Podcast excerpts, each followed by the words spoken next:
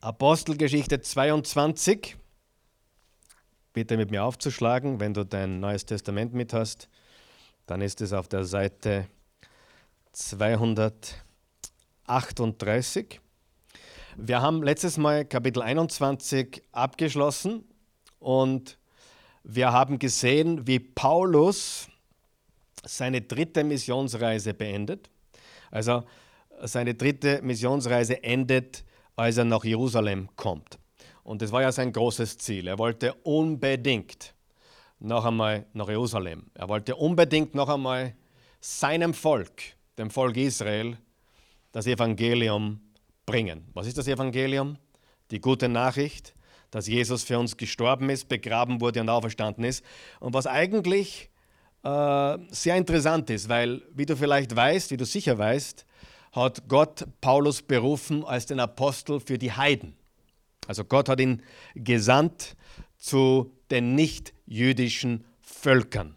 Was am Anfang der Apostelgeschichte undenkbar war, dass irgendjemand die Heiden, die Nicht-Juden mit einschließt.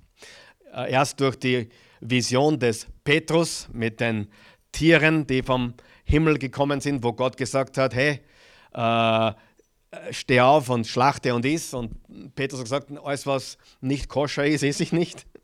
ja, äh, hat Gott gesagt, doch, was ich gereinigt habe, das sollst du nicht unrein nennen. Er hat damit gemeint, dass die Botschaft von der Bibel, vom Wort Gottes, von, von der Güte Gottes, von Jesus, vom Messias nicht nur für die Juden ist, nicht nur für das Volk Gottes ist, nicht nur für die irdischen Nachkommen Abrahams, sondern für die ganze Welt. Und Jesus hat das schon vorausgesagt. Äh, Im Alten Testament wurde es schon vorausgesagt, aber Jesus hat gesagt, äh, so sehr hat Gott die Welt gelebt, dass er einen einzigen Sohn gab, damit jeder, der an ihn glaubt, nicht verloren geht, sondern ewiges Leben habe. Und du musst dir vorstellen, ich, ich male dir das nochmal vor Augen, für die, für die gläubig gewordenen Juden, für die Christen in Jerusalem, was ja eigentlich alles sogenannte messianische Juden waren. Äh, so nennen sie sich heute noch. Juden, die zu Christus kommen, nennen sich messianische Juden. In meinem äh, Wörterbuch sind sie Christen, weil ich nicht glaube, dass es zwei Kategorien von Christen gibt, sondern nur einen Leib, der aus Juden, die zu Christus kommen, und aus Heiden, so wie du und ich, zu Christus kommen, gibt es einen einzigen Leib und dieser Leib nennt sich Kirche oder Gemeinde. Okay? Der Leib Christi, bestehend aus allen Menschen, die zu Jesus gehören. Äh, aber die Juden, die zu Jesus kommen, nennen sich oder werden genannt auch messianische Juden, also Juden, die Jesus nicht ablehnen, sondern Juden, die Jesus angenommen haben. Okay? Und sehr interessant. Aber bis zum zehnten Kapitel der Apostelgeschichte äh, war das überhaupt nicht klar. Eigentlich wurde es erst richtig klar im 15. Kapitel beim Konzil. Hey, Gott will nicht nur die Juden, will nicht nur die irdischen Nachkommen Abrahams retten, sondern auch uns hier in Wien im 21. Jahrhundert, die wir keine Juden sind, die wir keine irdischen Nachkommen Abrahams sind. Und das wurde erst wirklich klar, 10 bis 15 Jahre nach der Auferstehung Jesu. Und warum sage ich euch das? Weil Gott den Paulus ganz spezifisch berufen hat als Apostel für die Heiden. So wie er Petrus zum Apostel für die Juden bestimmt hat. Aber so spannend ist, weil im Römer 9 sagt der Paulus, ich würde meine Rettung hergeben, wenn ich meinen, meinem Volk die Augen öffnen könnte für Jesus. Musst du mir vorstellen, lese es nach, Römer 9. Ich würde, ich würde selbst den ewigen Fluch auf mich nehmen, damit mein Volk Jesus erkennt und gerettet ist. So eine starke Liebe hat er gehabt für sein eigenes Volk. Und obwohl Gott ihn berufen hatte zum Apostel für die Heiden, hat er diesen unermüdlichen Drang gehabt, nach Jerusalem zu reisen, und dort Zeugnis von Jesus abzulegen. Im Apostelgeschichte 23, Vers 11, ich greife jetzt ein bisschen vor, das kommt eigentlich zum Schluss der Botschaft heute, Kapitel 23, Vers 11, hat Gott zu Paulus in einer Vision gesagt, so wie du für mich Zeuge in Jerusalem gewesen bist jetzt, musst du auch Zeuge in Rom sein. Okay? Die jüdische Welt, die heidnische Welt und Paulus sagt auch im Römer Kapitel 1, ich bin äh, verpflichtet, den Juden zu predigen, ich bin verpflichtet, den Griechen, also den Heiden zu predigen, den Nichtjuden zu predigen, denn das Evangelium Gottes ist die Kraft Gottes allen, die glauben. Okay? Und somit schließt sich der Kreis. Der Jude, der eifrige, fanatische Jude Saulus wird Apostel der Heiden oder für die Heiden und hat trotzdem noch den Drang für sein eigenes Volk. Okay? So, also Paulus reist nach Jerusalem und wird dort verhaftet. Und das haben wir alles gelesen im 21. Kapitel. Das heißt, die dritte Missionsreise ist jetzt beendet in Jerusalem und wird dort, wie es ihm ja eigentlich schon zwei oder dreimal prophezeit wurde, vom Agabus haben wir gelesen, ein Prophet hat ihm gesagt, wer nach Just, wer, wem dieser Gürtel gehört, der wird in Jerusalem verhaftet. Dann äh, andere haben ihm gesagt, du geh nicht nach Jerusalem, wir ahnen Schlimmes. Und Paulus hat gesagt, egal was mir passiert, ich bin nicht nur bereit, verhaftet zu werden für Jesus, sondern auch für seinen Namen zu sterben. Und er reiste trotzdem. Und dort hat er eben äh, dann äh, auch Zeugnis abgelegt für seinen Glauben. Das werden wir heute sehen. Aber er ist jetzt verhaftet worden. Im Ende des 21. Kapitels wird er verhaftet. Und das ist deswegen wichtig, weil Kapitel 22 bis 28 diese sieben Kapitel, also das letzte Viertel der Apostelgeschichte, zeigt Paulus in Gefangenschaft. Er ist die ganze Zeit in Gefangenschaft, die ganze Zeit. Okay? Ab einige Zeit in, in sehr strenger Gefangenschaft und dann einige Zeit auch in sehr lockerer äh, Gefangenschaft wie ein Hausarrest zum Beispiel am Ende des Buches, wo er Leute empfangen konnte, wo er mit ihnen das Evangelium teilen durfte. Und die Wahrheit ist, dass alle durch ihn, alle, die auf ihm aufgepasst haben, alle, die ihn bewacht haben, haben durch ihn das Evangelium von Jesus erfahren. Okay? Alle klar noch? Habe ich irgendwann verwirrt heute Abend schon? Niemanden. Gut. Das heißt, Paulus ist in Gefangenschaft und in Kapitel 22 bis 26, diese Kapitel, sehen wir, wie er sich verantworten muss äh, vor dem Hohen Rat, vor dem Statthalter Felix, der übrigens der Nachfolger von Pontius Pilatus ist, und dann der Nachfolger Porcius Festus und dann König Herodes Agrippa, der Enkelsohn vom Herodes, äh, der Jesus äh, also wo, je, wo der Kindermord zu Jerusalem ge, ge, geschehen ist. Äh, Herr Agrippa ist Herodes Agrippa, das Enkelkind von diesem Herodes. Weil Herodes war ja kein Name, sondern ein Titel. Ja? Äh, und Pontius Pilatus war auch schon weg, Felix war der Nachfolger und ist jetzt alles da im gleichen Bereich. Und jetzt lesen wir Kapitel 22. Also zuerst noch einmal, vom Hohen Rat, also vom Sanhedrin, das ist der jüdische Hohe Rat, dann vom Statthalter Felix, dann vor Porcius Festus, der, der Nachfolger, dann vor Agrippa und dann kam er, Kapitel 27 und 28, kam er über Malta, kam er nach Rom und dort musste er sich vor dem Kaiser verantworten. Also er ist durch die Bank vom Hohen Rat zum Statthalter, dessen Nachfolger König Herodes, Agrippa und äh, dann zum Kaiser nach Rom. Überall musste er sich verantworten für seinen Glauben. Weil die Wahrheit ist, sie konnten ihm nichts Übles nachweisen. Das Einzige, was sie ihm eigentlich nachweisen konnten, ist, dass er diesem Glauben folgt, der angeblich äh, den Juden ausredet, ihre ganzen Traditionen etc. Äh, zu, aufzugeben. Okay? So, jetzt kommen wir zum Kapitel 22. Ihr Männer, liebe Brüder und Väter. Also er wurde gefangen genommen und dann wurde er auf diese Stufen geführt. Ja? Und von dort durfte er, es wurde ihm erlaubt, sich vor dem Volk zu äußern. Also zuerst das Volk, dann der Hohe Rat, dann der Felix, dann der Festus, dann der Agrippa und dann der Kaiser. Okay? Also es geht quasi in der Hierarchie aufwärts. Ja. Ich freue mich auch schon auf den Tag, wo ich dem Bundespräsidenten in die Augen schauen darf und sagen, hey, du brauchst Jesus Christus. Ja? Wer von euch glaubt, er würde ihn wahrscheinlich, er, nicht wahrscheinlich, er braucht ihn. Ganz sicher. Wann er nicht hat, braucht er ihn. Und ob er ihn hat, wissen wir nicht, bezweifeln wir, aber wir wissen es nicht. Wir können kein Herz schauen. Aber so ist er vom Volk zum Hohen Rat, zum, zum, zum Statthalter, nochmal Statthalter, König und Kaiser. Und überall, das ist das Wichtige, hat Gott das benutzt, damit er Zeugnis ablegen durfte für seinen Glauben. Okay? Das hat alles eine Bedeutung, alles einen Sinn. Und was noch eine große Bedeutung hat, ist, dass viele der Briefe im Neuen Testament, das wissen wir schon, wurden wo geschrieben? In dieser Zeit der Gefangenschaft. Das heißt, selbst äh, das konnte Paulus nicht stoppen, im Gegenteil.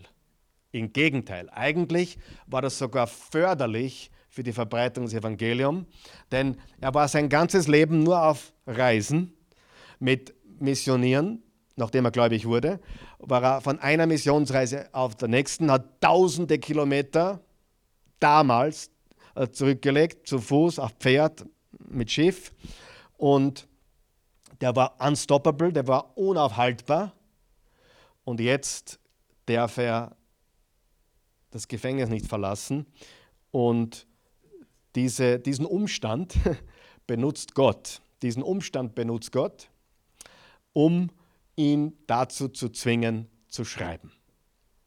Und mit Schreiben kann man mehr erreichen oft.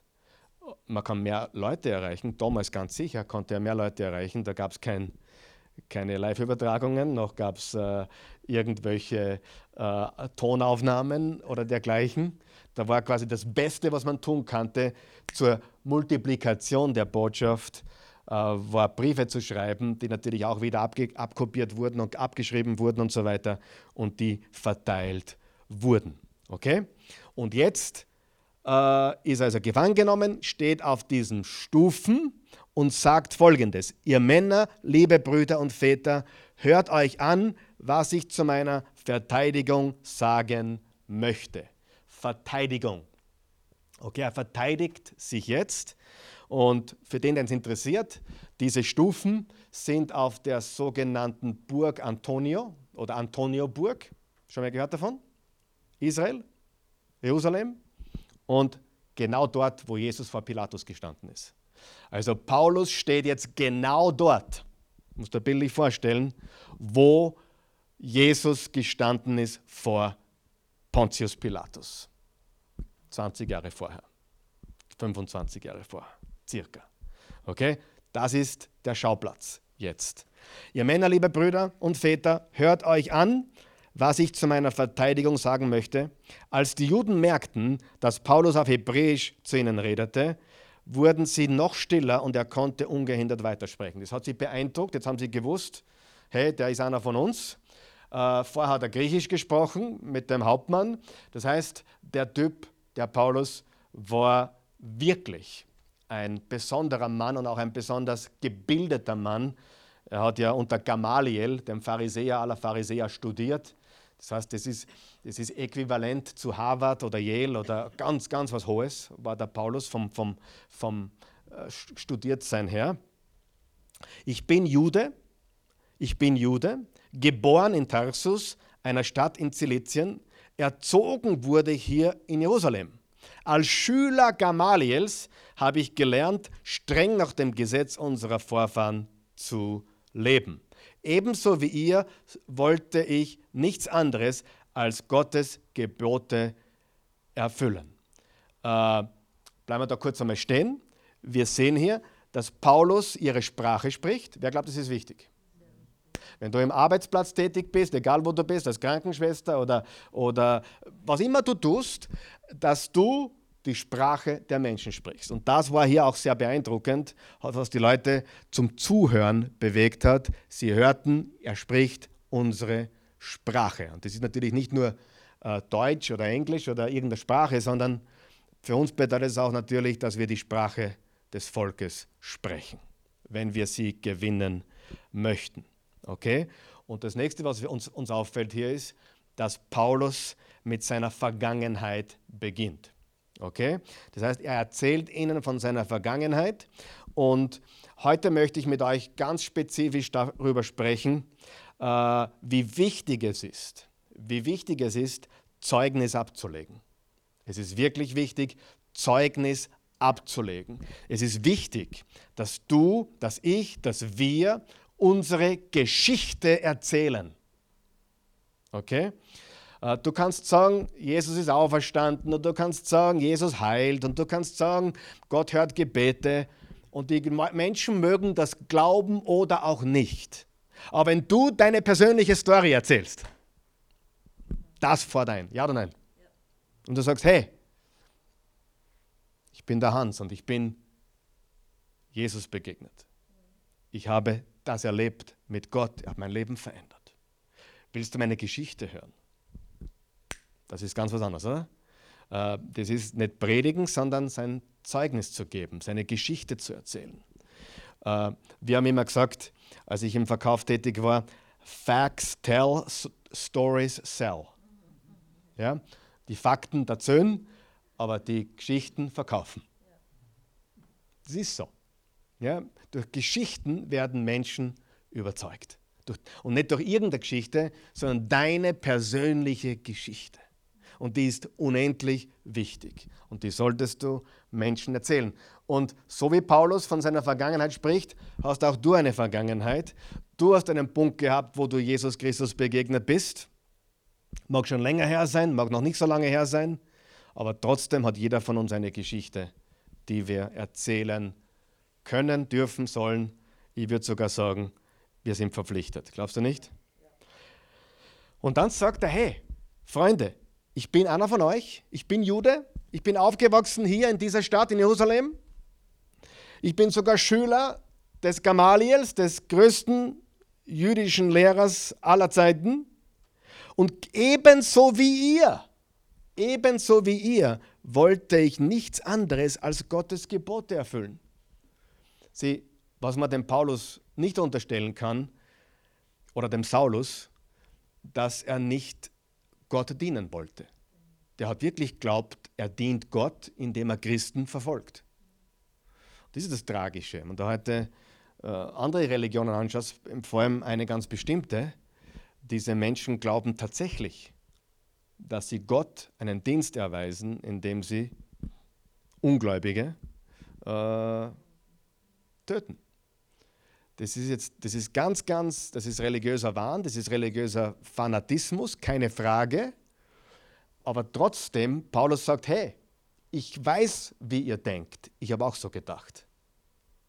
Ich weiß, was euch durch den Kopf geht. Ich war auch so. Ich habe genauso die Christen verfolgt, so wie ihr mich jetzt verfolgt, hat Paulus gesagt. Und man muss ganz klar sagen, dass Paulus eine besondere Dosis von Verfolgung abgekriegt hat. Ist eigentlich komisch, oder? Jetzt der, der größte Apostel, der sein Leben niederlegte für den Glauben, kriegt die schwerste Portion der Verfolgung an überhaupt. Weißt du, was ich glaube? Er erntet, was er gesät hat. Klingt komisch, aber ich glaube es wirklich. Er erntet im, ich meine, es ist ein, als Märtyrer zu sterben, laut Offenbarung, ist ja ein, ein Markenzeichen. Das ist ja etwas Ehrenhaftes in Wirklichkeit. Ja, und Paulus bekommt äh, einen, äh, eine besondere Verfolgung. Interessant, er war der schlimmste Christenverfolger und wird jetzt am schlimmsten verfolgt. Und wir hier in der westlichen Welt können uns damit gar nicht identifizieren. Sagen wir mal ganz ehrlich. Wir wachen in der Früh auf und überlegen uns, ob wir Kopfweh haben oder nicht. Überlegen uns, ob äh, wir heute den Gottesdienst besuchen oder nicht. Hier niemand natürlich, aber es gibt solche Leute. Äh, wir wachen auf und überlegen uns alles Mögliche, was wir zum Mittagessen. Aber, es, aber damals, für Paulus, war es lebensgefährlich, sich in der Stadt zu bewegen. Es war lebensgefährlich, damals Kapitel 8, Kapitel 7, Kapitel 8, war lebensgefährlich für Christen, sich in Jerusalem zu bewegen. Ja, die haben andere Sorgen gehabt, als sie aufgewacht sind, als ob sie Kopfweh haben. Äh, sie haben andere Sorgen gehabt, ob sie heute Schnitzel kriegen. Äh, ich meine, das wäre ich nicht koscher gewesen, aber ob sie heute Lamm essen oder Fisch. Die haben andere Sorgen gehabt. Ja? Und ich habe heute ein bisschen gegoogelt und uns ist eigentlich komplett fremd, was in der Welt abgeht. Es gibt Gegenden heute, wo du als Christ lebensgefährlich lebst. Ja? Schau, google es einmal, die Länder, wo wirklich, wo Menschen, ich habe ich mein, hab Sachen gefunden, die, die, die, die glaubst du nicht. In Ägypten. 21 Männer wurden aufge, aufge, äh, auf die Knie ge gezwungen am Strand und, und äh, wurden vor laufender Kamera 21 auf einmal geköpft. Und die Frauen wurden dann interviewt und die Frauen haben gesagt, sie sind stolz auf ihre Männer, dass sie den Jesus nicht geleugnet haben. Du sagst jetzt, das ist ja Wahnsinn, das ist ja unfassbar. Aber das ist passiert. Das ist die Welt, in der wir leben. Okay? Und das ist etwas, was wir hier nicht kennen, Gott sei Dank. Aber Paulus war da mitten drinnen. Gut. Äh, deshalb habe ich die neue Lehre, ebenso wie ihr, wollte ich nichts anderes als Gottes Gebot erfüllen. Deshalb habe ich die neue Lehre der Christen auch bis auf den Tod bekämpft. Männer und Frauen ließ ich festnehmen und ins Gefängnis werfen. Jetzt erzählt er seine Vergangenheit. Das können die Hohepriester das können der Hohepriester und der ganze Rat bezeugen. Von ihnen bekam ich Empfehlungsschreiben für die jüdischen Gemeinden in Damaskus. Sie gaben mir die Vollmacht, die Christen in jener Stadt gefesselt hierher in Jerusalem zu bringen und zu bestrafen. Jetzt erzählt er, was im Kapitel 9 passiert ist. Die Bekehrung des Saulus zum Paulus. Als ich auf meiner Reise Damaskus schon fast erreicht hatte, umgab mich zur Mittagszeit plötzlich vom Himmel her ein strahlend helles Licht. Ich fiel zu Boden und hörte eine Stimme, Saul, Saul, warum verfolgst du mich? Voller Schrecken fragte ich, wer bist du, Herr? Und hörte als Antwort, ich bin Jesus von Nazareth, den du verfolgst. Interessant, er verfolgte Christen und Jesus sagt, er verfolgt ihn. Ich bin Jesus von Nazareth, den du verfolgst. Meine Begleiter sahen genauso wie ich das Licht, aber sie hörten nicht, was gesagt wurde. Was soll ich tun, Herr? fragte ich nun, und der Herr antwortete mir, steh auf, geh nach Damaskus, dort wird man dir sagen, welche Aufgabe du übernehmen sollst. Also Gott sagt, steh auf und geh nach Damaskus. Die meisten von uns würden sagen, ja, was soll ich da machen? Und Gott sagt, geh nach Damaskus und dort sage ich dir, was du zu tun hast. Von dem hellen Licht war ich so geblendet, dass ich nicht mehr sehen konnte und meine Begleiter mich nach Damaskus führen mussten. Interessant ist, die Bibel sagt, dass die Welt von der Finsternis verblendet ist, also blind ist. Der Paulus hat jetzt das Licht gesehen und das Licht hat ihn geblendet, also Jesus. Dort lebte ein Mann, der Hananias hieß. Er war fromm und erfüllte die Gebote des Gesetzes so genau, dass er bei allen Juden in Damaskus hoch angesehen war. Dieser Mann kam zu mir und sagte, lieber Bruder Saul, du sollst wieder sehen können. Sofort wurden meine Augen geöffnet und ich sah ihn vor mir stehen. Dann erklärte er mir, der Gott unserer Vorfahren hat dich erwählt, seinen Willen zu erkennen, seinen Sohn zu sehen und ihn zu hören. So wirst du vor allen Menschen sein Zeuge sein. Sein Zeuge sein. Sein Zeuge sein. Sein was? Sein Zeuge sein, weil du ihn selber gesehen und gehört hast. Zögere also nicht länger, lass dich taufen und von deinen Sünden reinigen, indem du Jesus, indem du zu Jesus, dem Herrn, betest. Also er bekehrte sich und er erzählt hier seine Bekehrungsgeschichte. Er erzählt hier seine Geschichte, wie er Jesus kennengelernt hat. Er hat mit der Vergangenheit begonnen. Er hat erzählt, wie er gelebt hat, wie er war, was er gemacht hat. Und er hat dann erzählt, wie er Jesus begegnet, hat, begegnet ist und wie sein Leben sich vollkommen verändert hat. Und das ist auch deine Geschichte und meine Geschichte, die wir erzählen dürfen. Später kehrte ich nach Jerusalem zurück. Eines Tages betete ich im Tempel. Da erschien mir der Herr in einer Vision und sagte, beeil dich und verlasse Jerusalem so schnell wie möglich, denn niemand wird dir glauben, was du von mir sagst. Herr, antwortete ich, jeder hier weiß, dass ich alle, die an dich glauben, ins Gefängnis werfen und in den Synagogen auspeitschen ließ. Als dein Zeuge Stephanus getötet wurde, stand ich dabei. Ich hatte in die Steinigung eingewilligt und bewachte die Kleider seiner Mörder. Also er erzählt seine ganze Geschichte. Doch der Herr befahl, Geh, denn ich will dich weit zu den Völkern senden, die mich nicht kennen. Oder eine andere Setzung sagt, ich will dich zu den Heiden senden. Ich will dich zu den nichtjüdischen Völkern senden. Jetzt ist ein sehr interessanter Punkt. Bis dahin hatten alle Paulus ruhig angehört. Bis dahin haben sie alle zugehört. Als er das gesagt hat, dass Gott ihn zu den Heiden sandte, haben sie aufgehört, ihn anzuhören doch nun begannen sie zu toben. Weg mit ihm. Er darf nicht länger leben. Sie wollten ihn nicht nur stoppen, sie wollten ihn umbringen. Voller Empörung zerrissen sie ihre Kleider und wüteten, dass der Staub hoch aufwirbelte. Da ließ der Kommandant Paulus in die Festung bringen und befahl, ihn auspeitschen und zu verhören. Auszupeitschen und zu verhören. Auf diese Weise wollte er erfahren, weshalb die Menge so erregt den Tod des Paulus forderte. Jetzt pass auf. Man hatte den Apostel bereits zum Auspeitschen festgebunden, als Paulus den dabeistehenden Offizier fragte, seit wann ist es bei euch erlaubt, einen römischen Bürger auszupeitschen, noch dazu ohne Urteil. Ja? Also er hat jetzt ganz bewusst seine römische Staatsbürgerschaft ausgenutzt. Ja? Und das ist eine wunderbare Sache.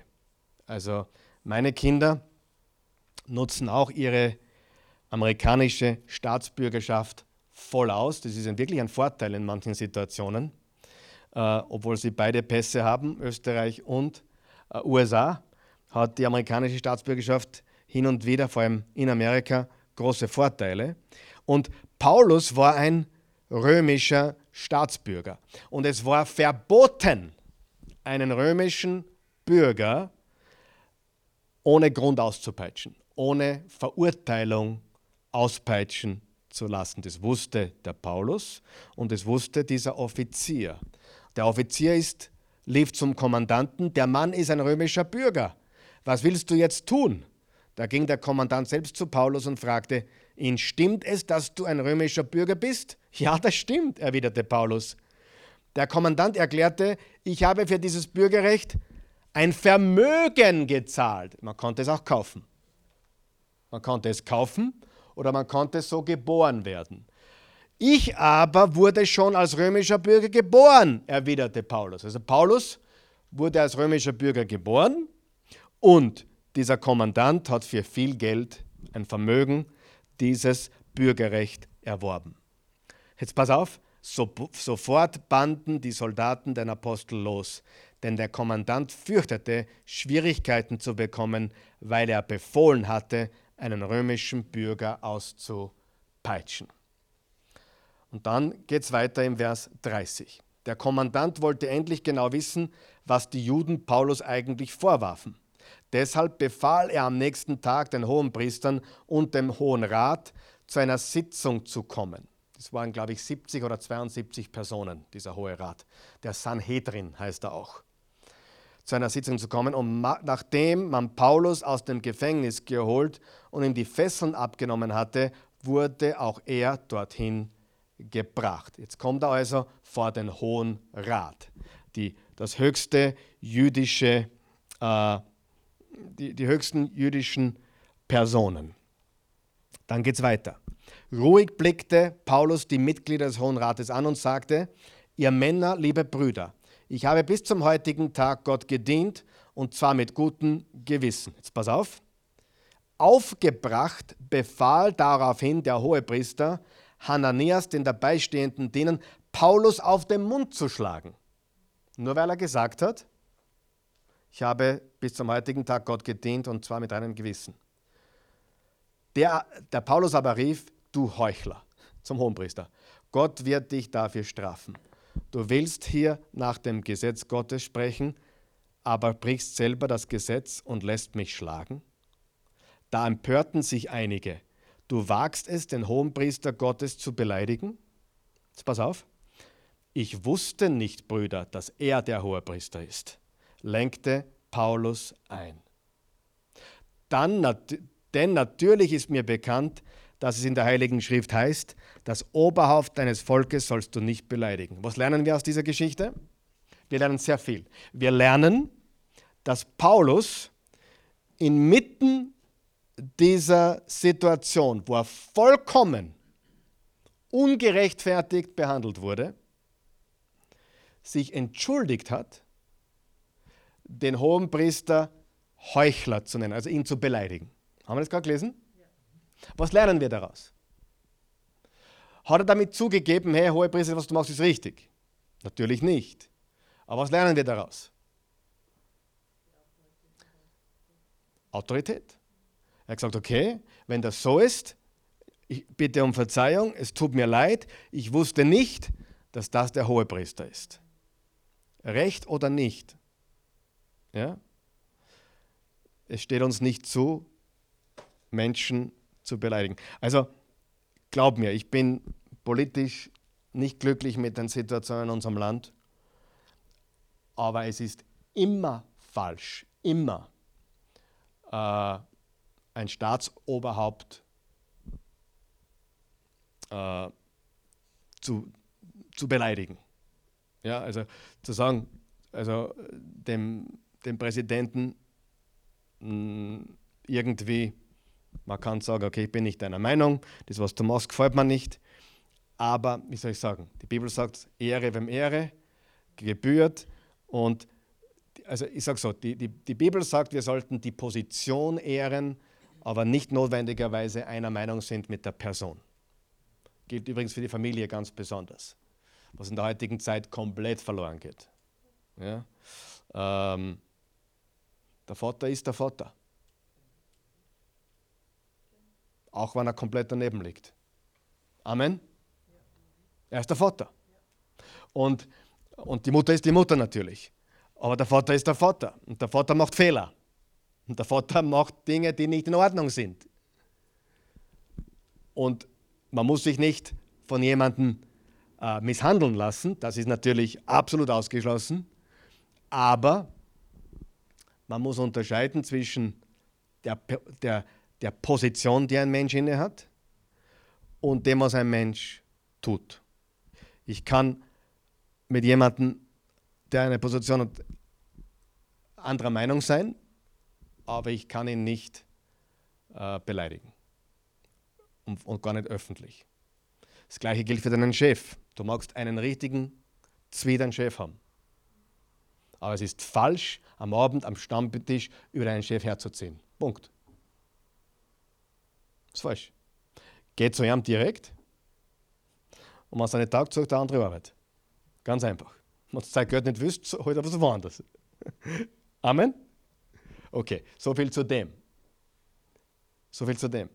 Ähm, das ist, was wir hier lernen. Paulus hat sofort erkannt, oh oh, ich habe jetzt was gesagt, was richtig ist. Der Heuchler, der war völlig überzeugt, dass er recht hat aber ich habe nicht gewusst, mit wem ich hier spreche. Und es tut mir leid, ich wusste nicht, dass das unser Hohepriester ist. Ich ziehe mich, ich ziehe zurück, was ich gesagt habe. Es tut mir leid. Das ist jetzt ein Unterschied? Ganz, ganz wichtig. So. Ähm, Paulus wusste, dass unter den Anwesenden sowohl Sadduzäer als auch Pharisäer waren. Deshalb rief er laut, mir taugt das, was jetzt kommt, Brüder, ich bin ein Pharisäer, wie, wie viele meine Vorfahren. Und nun stehe ich hier vor Gericht, weil ich an die Auferstehung der Toten glaube. Er wird also vor Gericht zur Verantwortung gezogen, weil er an was glaubt? An die Auferstehung von den Toten. der Paulus ist ein Fuchs. Da waren jetzt Pharisäer da, die glauben an die Auferstehung, und da waren Sadduzäer da, die waren eher weltlich und die glaubten an gar keine Wunder und Übernatürliches und keine Auferstehung. Und jetzt hat er durch diesen Satz, ich stehe vor Gericht, weil ich an die Auferstehung der Toten glaube, äh, einen Streit zwischen den Parteien ausgelöst.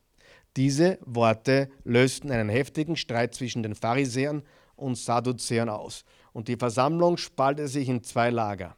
Denn im Gegensatz zu den Pharisäern behaupteten die Sadduzäer, es gibt keine Auferstehung und weder Engel noch Geister.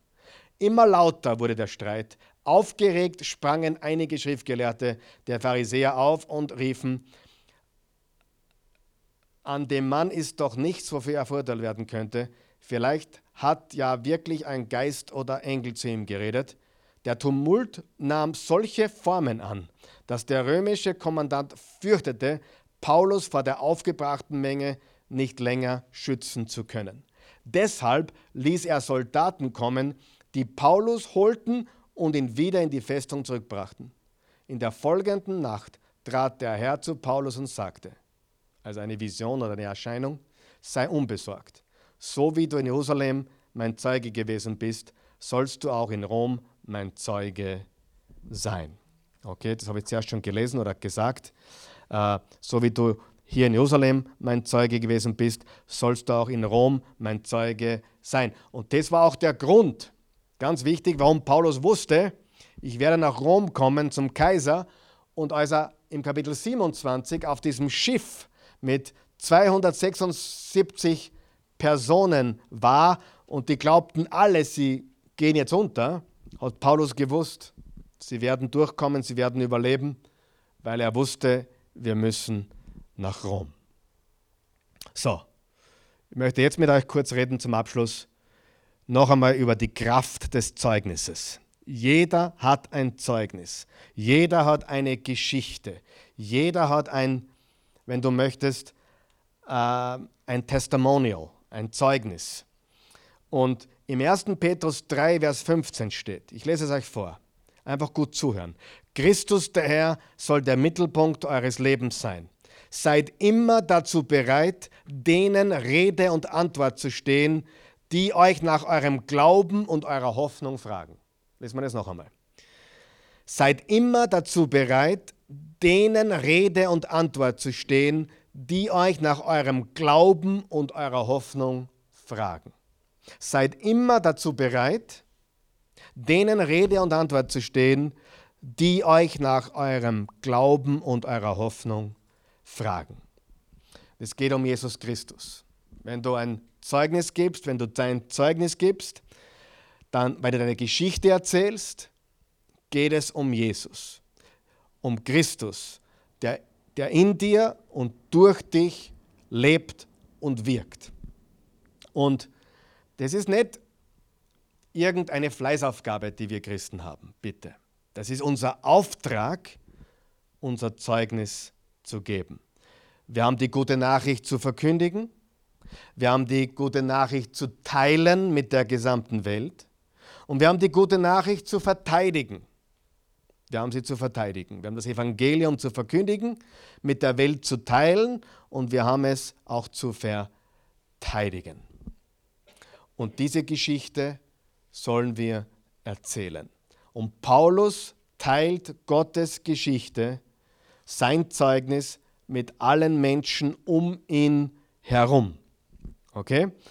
Das hat schon angefangen im Alten Testament, als Gott dem Abraham, äh, durch den Abraham eine Familie formte und den Auftrag gab, die Güte Gottes weiterzugeben. Und Paulus teilt Gottes Geschichte, sein Zeugnis mit Menschen um ihn herum. Das sollst du tun, das soll ich tun, das sollen wir alle tun. Okay? Und erzähl einfach mehr deine Geschichte. Erzähl deine Glaubensgeschichte. Erzähl von deiner Vergangenheit. Erzähl, wie du Jesus Christus kennengelernt hast.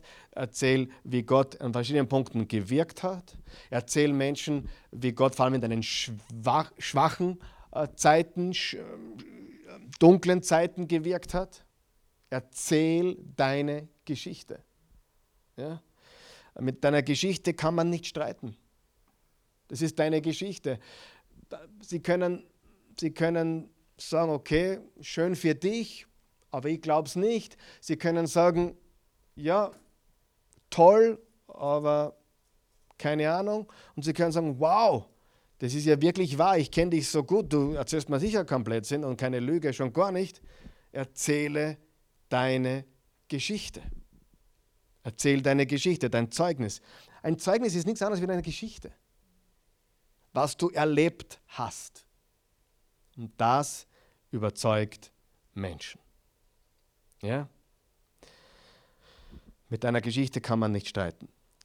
Und wenn du, der nächste Punkt ist der, Vergangenheit. Dein Zeugnis muss deine Vergangenheit beinhalten. Wenn du dein Zeugnis erzählst, dann redest du über dein altes Leben. Du beginnst mit deinem alten Leben.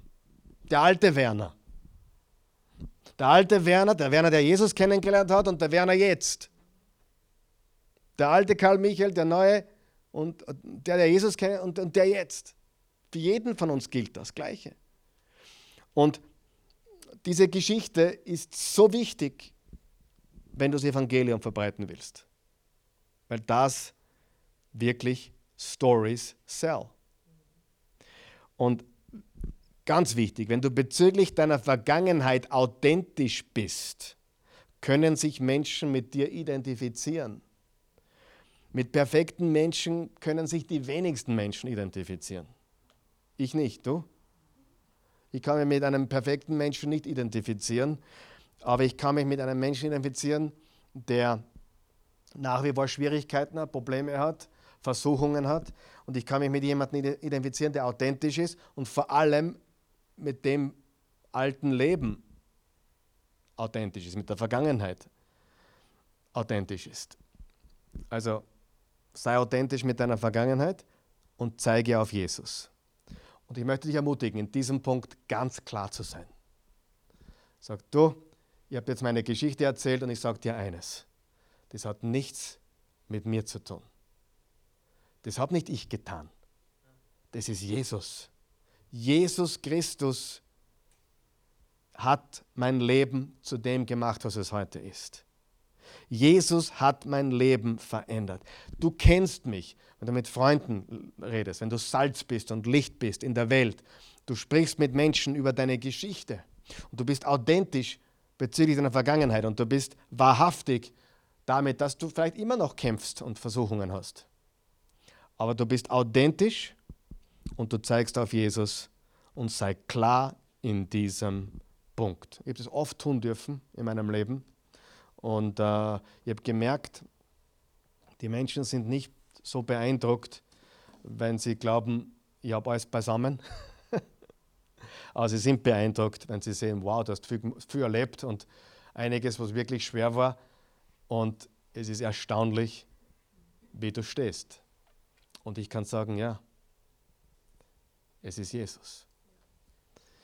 Du musst eines wissen, dein Zeugnis, deine Geschichte, deine Glaubensgeschichte, dein Glaubensweg, deine Geschichte, dein Zeugnis, was du erzählst. Die, Haupt, die Hauptfigur ist Jesus, nicht du. Ja? Du, Jesus. Es, es ist Jesus. Und Jesus kann es richten. Er kann es wirklich richten. Ich habe vor ein paar Tagen eine Geschichte im Fernsehen gesehen, ein, ein wie sagt man, Rückblick über das Leben von Udo Jürgens. Und sein Bruder, ich habe mir das eineinhalb Stunden angeschaut. Hat jemand gesehen? Sein Bruder. Sein Bruder hat die ganze Zeit erzählt. Wisst ihr, dass das ein elendig, armseliger Mensch war? Elendig. Grenzgenial. Wer, wer war Udo Jürgens Fan? Bitte nicht aufzeigen. Ja? Mit 66 Jahren fängt das Leben an. Ja? Udo Jürgens war genial. In jungen Jahren alkoholsüchtig, sexsüchtig. Er, er lebt, sein Bruder sagt, er lebte für die Musik und für die Liebe. Und Liebe für ihn bedeutet nicht zweigleisig, 15-gleisig. Ja? Und, und der hat nur dafür gelebt, Liebe zu empfangen. Und er hat sich seine Liebe daraus geholt. Und sein Bruder sagt, er war die letzten Jahre seines Lebens so depressiv. Anfänglich hat ihn die, die Musik am Leben gehalten oder hat ihn auf der Bühne brillieren lassen, hat man ja nichts angemerkt. Aber die letzten Jahre seines Lebens waren von unerträglicher Depression gekennzeichnet. Also ich habe das gehört, ich habe gelauscht, ich konnte dann nicht um. Normalerweise schaue ich Fußball, äh, aber ich äh, interessiert mich mehr wie Udo Jürgens, muss ich ganz ehrlich sagen. Ich habe einen anderen Musikstil. Äh, aber mir hat die Geschichte so gefesselt und ich musste so denken an viele meiner Predigten und viel, viel was, was ich auch in meinen Predigten sage. Irgendwann kommt jeder, egal wie hoch du gehst im Leben. Du kommst einfach an einen Punkt, wo du, wo du merkst, ich bin nicht Gott. Und ich, ich bin hoffnungslos. Und der Typ ist leider so gestorben und hat wahrscheinlich echte Liebe, zumindest zu einer Frau, nie wirklich gekannt. Er war verheiratet, seine Frau hat da mitgespielt, hat das geduldet, hat alles gewusst, war ganz offen, war, war, war kein Geheimnis. Das war ja sein, er hat gesagt, ich lebe das ganz bewusst, meine Freiheit weiß jeder, kann jeder wissen. Aber es hat ihn komplett zerstört.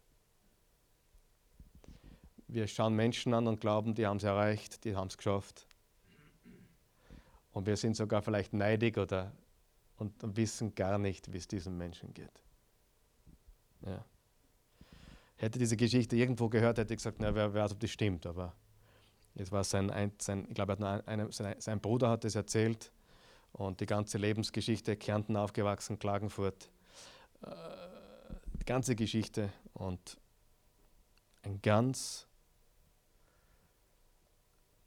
elender elendig gestorben. Alles gehabt. Elend gestorben. Mit allen Süchten. Weißt du, darf ich das sagen? Die Leute flüchten. Alkohol ist eine Flucht. Drogen ist eine Flucht. Sex ist eine Sucht, ah, eine Flucht. Und wenn du im Leben angekommen bist, brauchst nicht flüchten. Und das ist meine Antwort. Warum machst du nicht mit, da nicht mit, da? Weil Gott mir ein Leben gegeben hat, das lebenswert ist und ich brauche nicht flüchten. Das ist alles Flucht. Flucht. Alkohol ist, ich meine, der Alkoholiker war einmal der Alkoholiker hat einmal den ersten Schluck genommen, oder? Der, der, egal welche, so, irgendwann einmal war das erste Mal, oder? Das heißt, es gab etwas vorher. Es gab ein Leben ohne dem Ganzen. Und irgendwann einmal hat der Mensch, ist er geflüchtet. Es ist, es ist nichts anderes wie Flucht vor der Realität vom Leben. Und fluchten tust nur dann, wenn du mit dem, wo du bist oder hast, nicht klarkommst. Dann flüchtest du. Und deswegen, wenn wir Jesus wirklich kennen, brauchen wir nicht flüchten. Also, ja, das mit Udo Jürgens war jetzt überhaupt nicht geplant, aber ist mir gerade eingefallen, weil wir unser Zeugnis geben wollen. Und ich möchte wissen, wer dem Udo irgendwann einmal das Evangelium erklärt hat oder gepredigt hat. Er wird wohl viele Menschen kennengelernt haben in seinem Leben. Er war komplett abgelehnt. Ich weiß. Das habe ich da, das ist da nicht rausgekommen in dieser Story. Aber ich weiß, er war ablehnend dem Glauben gegenüber. Und doch wissen wir nicht, was er gehört hat in seinem Leben. Und doch wissen wir nicht, wie er sich entschieden hat im letzten Augenblick seines Lebens. Ich glaube, dass Gottes Gnade irgendwie, irgendwann alles versucht. Meine, ist meine persönliche Überzeugung. Aber wie, wie gesagt, wir wissen nicht. Trotzdem sehen wir, ein Mensch, der scheinbar alles hatte, was sich ein sterblicher Mensch wünscht. Geld, Häuser, Frauen und, und stirbt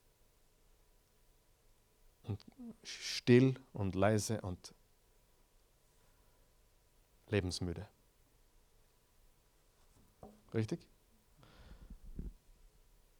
Und Jesus kann es richten. Und ein stiller Zeuge funktioniert nicht. Du sagst, ja, ich, ich rede red nichts, ich lasse nur mein Licht scheinen. Ja. Und ich, ich bin nur salzig und, und, und leuchte. Ja, nein, jein. Das Evangelium muss gesagt werden. Es muss gelebt werden, aber es muss erzählt werden.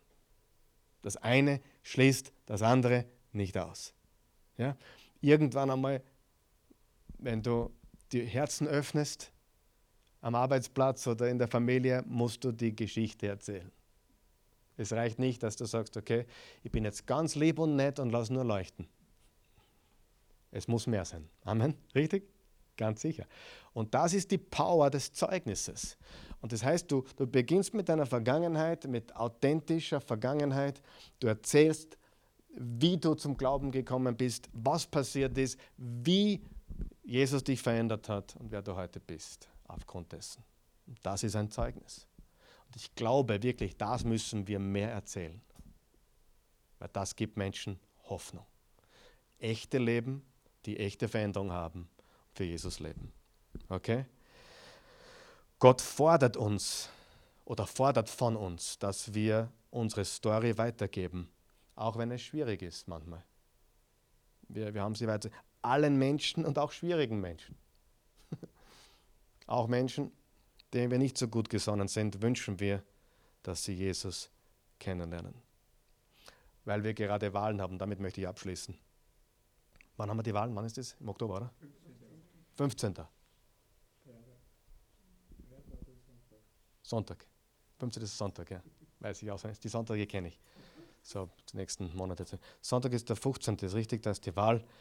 Ich, ich, ich, bin nicht so besonders politisch interessiert, ein bisschen mehr wie früher. Ähm, schau mal das an, hör mal das an. Ähm, schüttle den Kopf sehr viel. Dem geht es auch so. Prost. Übel, nicht so übel, noch übler. nicht ganz übel, nicht ganz übel, übelst. Na, gibt äh, kleine Hoffnungsschimmer, aber nicht, nicht so viele. Aber ich habe mir die Frage gestellt, wie viele, wie viele würden wirklich Jesus haben wollen als, als, als, als, als Oberhaupt, als, als, als Bundeskanzler? Und ich habe dann wirklich darüber nachgedacht. Jetzt greife ich ein heißes, heißes Eisen an. Es gibt manches, die, manche sagen, sie werden Arbeitsplätze schaffen. Schon mal gehört? Jesus hätte nie, wenn Jesus antreten würde bei der Nationalratswahl, hätte er nicht gesagt, ich werde Arbeitsplätze schaffen. Weißt du, was er gesagt hat? Gebt, so wird euch gegeben werden. Großzügigkeit, dienen. Und was mir so auffällt in der ganzen Wahlkampagne ist, die ansprechen von, es steht mir zu, die anderen reden von Fairness. Gleiche Quatsch in Blau. Jesus hat gesagt, stopp. Darum geht es wirklich nicht. Gebt, so wird euch gegeben werden. Ich glaube, Jesus hat gesagt, hey, Großzügigkeit muss ins Haus. Dienen muss ins Haus. Bei sich selber anfangen, sich einbringen, geben, geben, geben und dann kann ich erwarten. Jesus hätte gesagt, liebe deine Feinde. Aber da war er nicht gehört worden, glaube ich.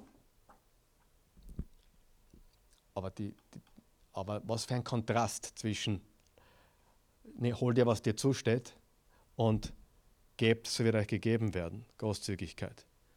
Und was wäre die wahre Lösung des Problems?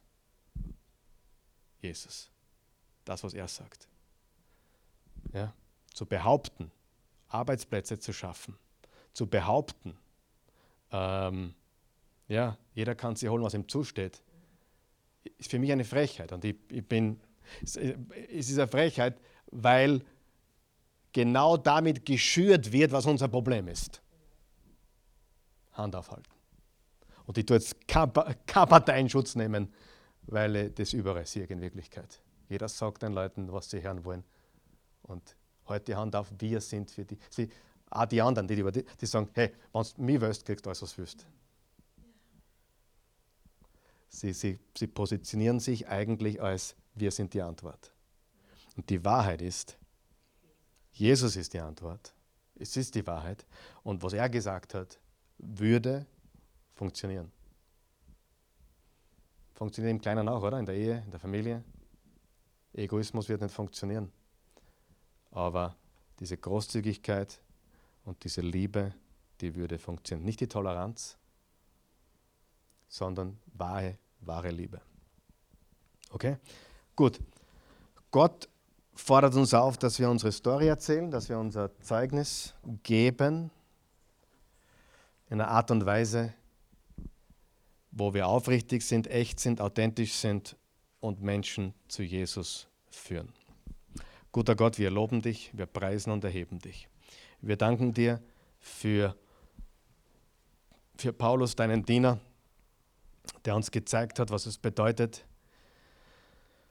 in den schwierigsten Situationen Zeugnis für dich abzulegen, der, der immer wieder versucht hat, alle Menschen, egal ob sie Juden waren oder Griechen oder andere Heiden oder, oder wo, wo immer sie herkamen, der immer versucht hat, sie für dich zu gewinnen und der alles dem untergeordnet hat, sein ganzes Leben untergeordnet hat, Menschen für dich zu gewinnen. Ich danke dir, wir danken dir für dieses Beispiel, für, diesen, für dieses Vorbild, das du uns gegeben hast. Danke, Vater. Wir loben und preisen dich und ja, wir bitten dich für unser Land, für die Menschen, die unser Land regieren.